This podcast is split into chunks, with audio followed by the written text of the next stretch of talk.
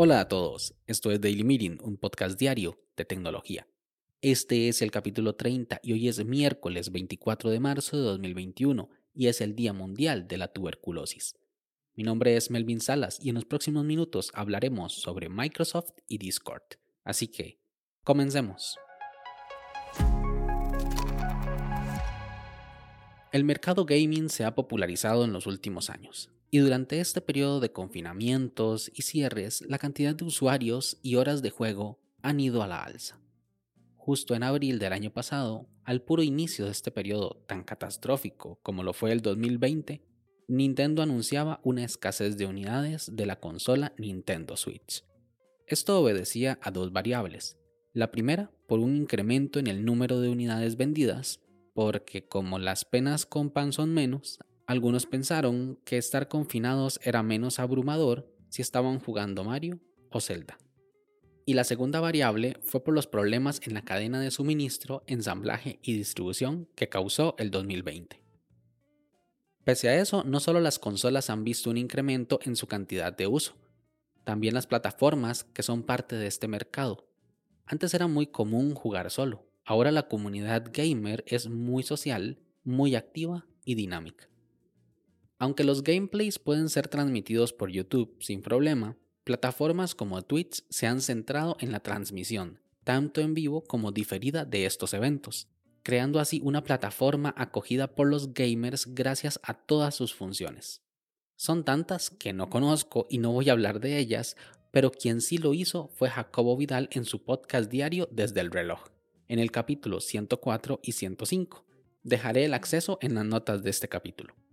Otra herramienta que ha aumentado la cantidad de usuarios y uso ha sido Discord, el cual es una plataforma de mensajería instantánea con opción de llamadas por voz y video, principalmente desde la computadora, algo así como Slack. La historia corta es que Discord fue lanzado en el 2015 y promocionado en Reddit, donde habían comunidades que aún se comunicaban mediante canales IRC, y muchos usuarios vieron en Discord la plataforma ideal para hacer una migración. También fue utilizado para comunicarse entre las comunidades de eSport.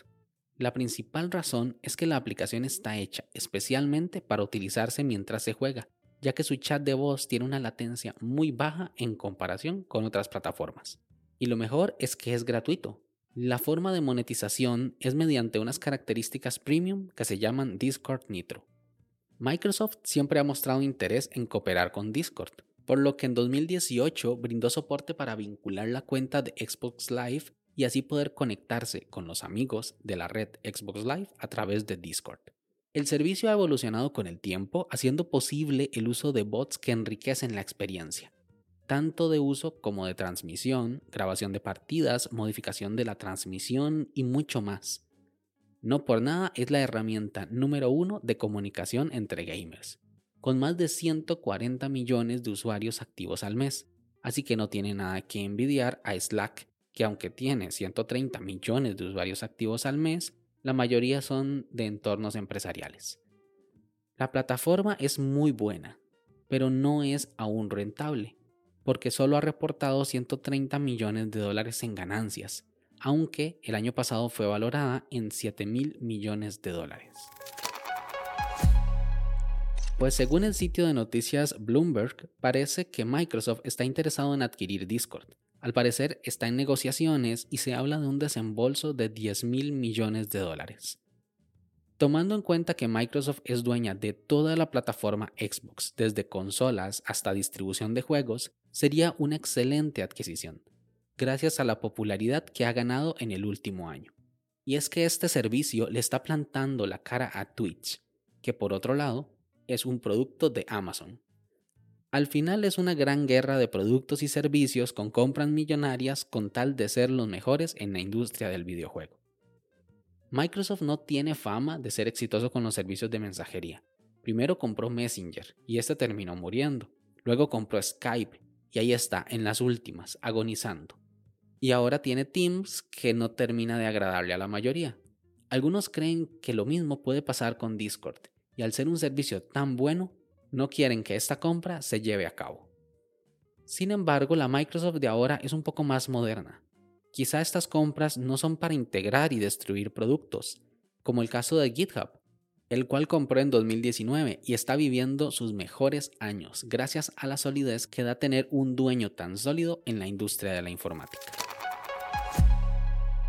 ¿Qué opinas tú? ¿Se concretará esta compra o son solo rumores?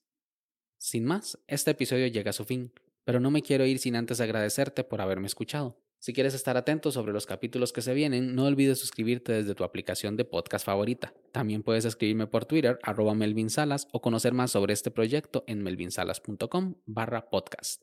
Nos escuchamos en el siguiente capítulo. Hasta luego.